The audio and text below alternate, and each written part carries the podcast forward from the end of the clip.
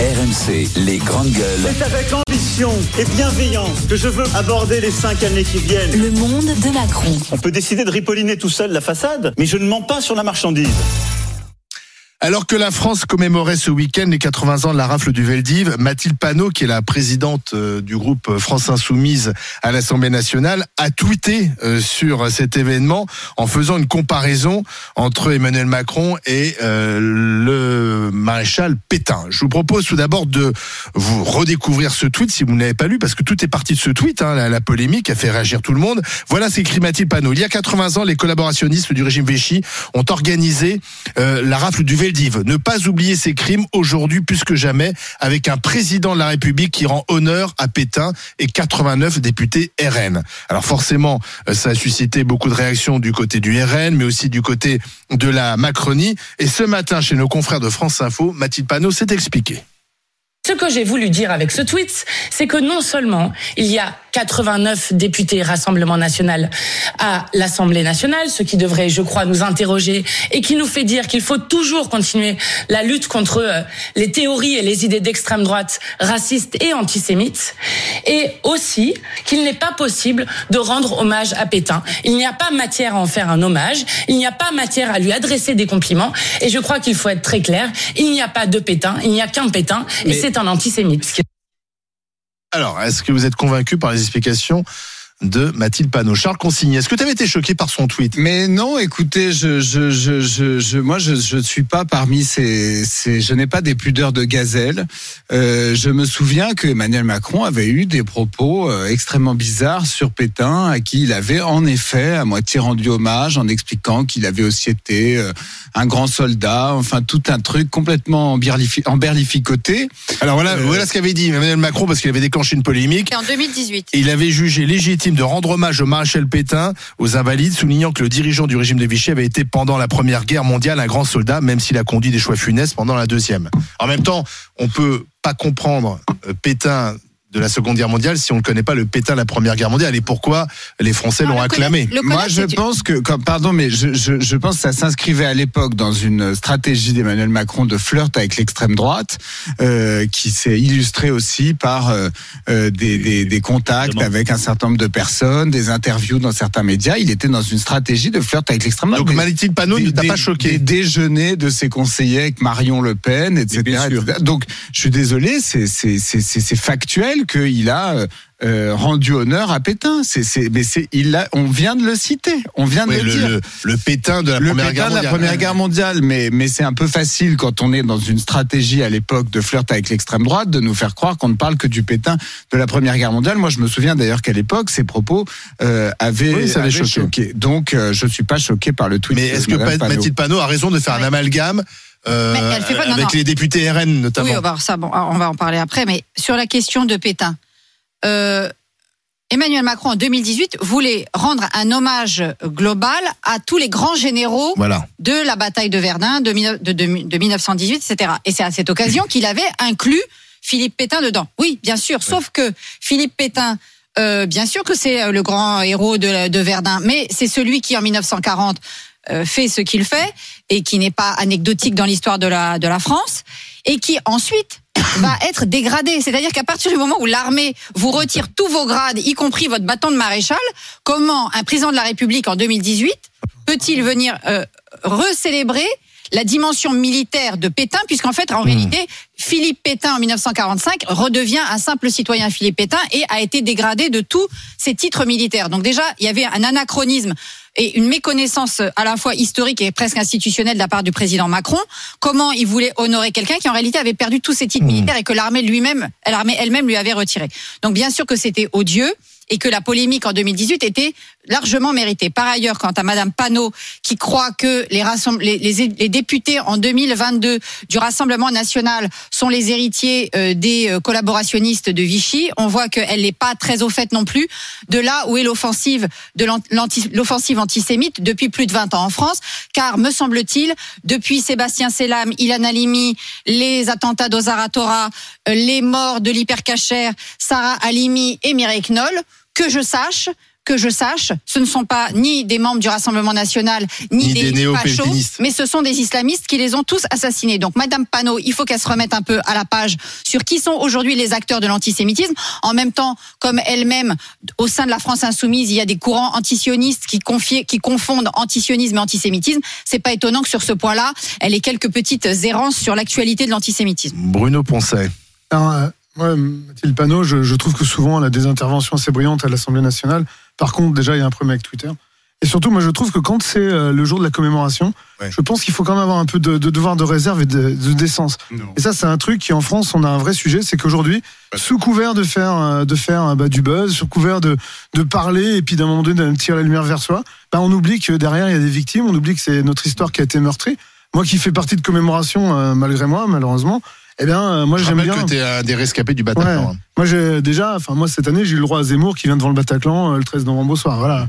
Donc, c'est ça, c'est toute cette récupération politique. En a marre de, de, de, de cette histoire qui est instrumentalisée. Ah bon, t'es pas d'accord Pourquoi? Mais non, je suis pas d'accord. Qu'est-ce que c'est que ce, ce, ce, ce nouvel état d'esprit où on devient euh, euh, fragile, euh, où on s'autorise à parler de rien Je veux dire, les commémorations sont précisément l'occasion de parler des choses qui mais ont pas de faire du buzz, mais se qui ont un un lien peu avec avec ce qu'on commémore. Euh, quand euh, quand Zemmour a fait ce truc d'aller devant le Bataclan, c'est sûr qu'il aurait pu faire les choses d'une manière différente, mais en même temps, lui, ce qu'il voulait dénoncer, c'était que euh, l'islamisme, euh, l'islam radical, le djihadisme était responsable de, de ces attentats. Et Mais est-ce que c'est le bon jour? Est-ce que le jour de la commémoration, c'est le bon moment pour lancer des polémiques C'est le moment où on qui en parfois, parle. quand même, sont un peu en limites. parle. Et là, je suis désolé, mais on en fait. On, on commémore un truc tous les jours en France. Oui, on a, on a c'est tous les jours aussi. quelque chose à commémorer. Enfin, Je- les- la rafle du Veldiv, c'est quand même très je me particulier. souviens que François Hollande, il avait trois commémorations par semaine, Non, mais- donnaient à chaque fois l'occasion de discours interminables. Charles sous couvert Il de pleuvait. Non, provocation tout le temps. Non, il y a pas Mais de si. provocation de ma part. Je suis désolé, mais quelle est, quelle est la provocation? Macron nous en fait nous fait une commémoration sur le Veldiv. Il a raison de le commémorer. c'est- l'occasion. C'est n'importe quoi le tweet de Panot. Mais oui, c'est pas, le- C'est pas le l'occasion moment. de dénoncer un double discours. Le, le propre d'une commémoration, C'est l'occasion de commémoration, de- de c'est un d'ouvrir double c'est d'ouvrir discours. un temps qui est une fois par an Non, non. pour des victimes, C'est tous les jours. pour des France. victimes d'un fait. tous les jours. Et ces tweets, ces prises de position politiques, ça salit ce moment parce que ça l'accapare. Et donc les victimes n'ont même plus ce moment pour elles. On leur pique pour faire de la politique politicienne, pour se mettre en avant, pour profiter du moment, dire pour exploiter quoi, le moment. pardon, mais- Et c'est le propre de l'exploitation, ça. C'est profiter de cette chose-là qui a été faite précisément pour des gens qui ont souffert, pour des familles qui ont souffert, et à la place de ça, on fait un tweet, on se met en avant, on passe à sa gueule, Alors, et ça suffit, quoi. en Moi, même- j'en peux plus de cette exploitation politique, qu'elle soit d'extrême droite, d'extrême gauche, du centre, je me fous de ça. Oui, mais et ces Jérôme- politiques qui se mettent en avant pour profiter des choses. Oui, mais Jérôme, le problème, et là je rejoins un petit peu Charles, c'est que nos politiques passent leur temps à commémorer, parce qu'en commémorant, ils récupèrent aussi un peu l'événement à leur compte. C'est vrai mais- que c'est un peu la grande spécialité française. Euh, c'est comme on a une histoire Mais très riche. Pas laisser Ils se servent, ils se servent aussi. Mais Macron le fait, Hollande l'a fait, Sarkozy l'a fait, ils l'ont tous fait. On ne peut pas juste se donner le temps. Juste Oui. avoir un peu de temporalité, juste un peu, plutôt que de réagir dans l'urgence, tout de suite, tout de suite, se mettre en avant, et ne même pas penser dans, dans quelles circonstances on parle pour profiter pour soi. Ça, cette espèce d'individualisme politique, c'est puant, quoi. Moi, j'en peux Ah, plus. et puis c'est pour ça qu'aujourd'hui plus personne ne croit en eux, mais surtout, enfin Charles, il parle de fragilité, c'est pas de la fragilité, hein. c'est pas d'être fragile qu'à un moment donné, quand euh, quand vous avez des gens, alors il y a quasiment euh, malheureusement, c'était les enfants, les petits de ceux qui avaient été, qui étaient là, mais je pense qu'ils ont autre Mais chose non, à faire tous les jours. qu'on attire la lumière On sur a, eux. on a le droit d'avoir un débat euh, Oui, ça, c'est politique, historique, C'est pas un débat politique de intellectuel. faire un tweet. hein. Si, maintenant en France, on- il y a une espèce de de- d'autoritarisme là-dessus où on n'a plus le droit de dire quoi que ce soit dès lors qu'il y a un tout petit peu de solennité qui vient d'une commémoration, qui vient d'un jour particulier, Mais qui vient d'un événement particulier. Tout à coup, tout le monde se, se, se... Mais moi, je le vois y compris. c'est-à-dire que ça je vais te dire, c'est un truc que je vois y compris, par exemple, euh, dans les dans l'enceinte des tribunaux. Euh, quand il y a la, la partie civile, la victime qui est là, tout à coup, on peut plus rien dire dans le tribunal. C'est-à-dire que le, le, le, ça, ça, ça, ça plombe complètement toute espèce de discussion et on peut plus rien dire. Moi, je, suis- désolé, les grands événements historiques dramatiques comme euh, notamment cette euh, la rafle du Veldiv qu'on a qu'on a commémoré il y a quelques jours, euh, c'est aussi euh, l'occasion de dénoncer un certain nombre de choses. Oui, ce qui ont été fait. Mais Barbara, c'est justement ça qui est intéressant, c'est que finalement, on n'arrive pas à regarder cette page noire de notre histoire avec sérénité, parce que les, les, les, les, polémiques sur Rave du Veldiv, il y a eu bien sûr euh, euh, l'amitié de François Mitterrand avec René Bousquet, qui est l'homme qui a organisé la rafle du Veldiv. Il y a eu ensuite les propos de Jacques Chirac, qui est le premier à avoir dénoncé la responsabilité de l'État dans l'organisation de la rafle du Veldiv. Mais eh, on voit bien que et Pétain, euh, on- alors Pétain, euh, Macron qui rend hommage au grand Pétain de 18, euh, mais forcément ça, ça, ça, ça provoque une polémique. François Mitterrand qui fleurissait la tombe de Pétain lorsqu'il était président de la République et on lui demandait pourquoi il continuait à faire ça. En fait, on a l'impression que la France n'arrive pas à regarder sereinement son histoire. La France, en tout cas les Français, je pense qu'ils la regardent sereinement. Et d'ailleurs, je pense que les Français sont plus sereins que les politiques qui, eux, instrumentalisent l'histoire. Les moments de commémoration sont des moments institutionnels qui, euh, bien souvent d'ailleurs, et vous voyez, ce qui est invoqué, c'est le devoir de mémoire. Alors Oui. déjà, moi, ça me gêne. hein. On ne doit pas euh, le devoir de mémoire. Moi, je suis, je suis historienne de formation, donc moi, ce qui m'intéresse, c'est le devoir d'histoire. Oui. Ce qui m'intéresse, c'est qu'on enseigne l'histoire déjà et qu'on l'enseigne bien, sans trop d'idéologie, ce serait bien. L'histoire n'est pas neutre. Hein. Euh, Moi, je crois Non. pas du tout en la Et puis, neutralité elle évolue. Elle, est, elle évolue. On se pose des Notre regard sur questions. l'histoire évolue aussi. Enfin, le regard sur l'histoire évolue, c'est-à-dire l'historiographie. Néanmoins, les faits sont les faits. Donc, évidemment, les relectures historiques euh, à tendance négationniste, comme ce qu'on avait entendu pendant la, la campagne venant de Monsieur Zemmour, étaient particulièrement ignobles. D'ailleurs, ça aurait été bien. Et Macron lui a répondu Macron- hier. Oui, bah alors euh, il- hier, hier, il est bien gentil, hein, le 16, le 16 juillet. Ça aurait été Donc, il a bien fait de la politique la aussi, campagne, Macron. au lieu de s'occuper de la guerre en Bah oui. Ukraine, qui, dont il- euh, et de la et de la présidence de l'Union Ouais. européenne, qui sorte un peu de sa tanière pour venir au moment où, c'est- où, où les propos de Zemmour ont été tenus pour venir dans Et l'arène. Hier, il a dénoncé ceux Oui, non, qui, mais hier, c'est hier. qui font croire Aujourd'hui, que Zemmour, Pétain plus les. Juifs. Mais là mais- aussi, il fait de la politique. Donc Charles là pour le coup a raison. C'est-à-dire c'est que même en commémorant, Emmanuel Macron tacle Éric Zemmour, donc il fait de la politique. La Mais il y a question, pas de mal Et toi, ça te choque pas Mais non, il y a pas de mal à ça. C'est le débat. Panot a le droit de tweeter aussi. oui, c'est le débat politique, le- le- intellectuel. C'est ça la, euh, la question, c'est- l'usage politique de l'histoire. Ça a toujours été, mais alors je vais vous dire, depuis le temps des rois, depuis le temps de tout. Donc on, on fait un usage politique de l'histoire. Monsieur Macron, comme les autres.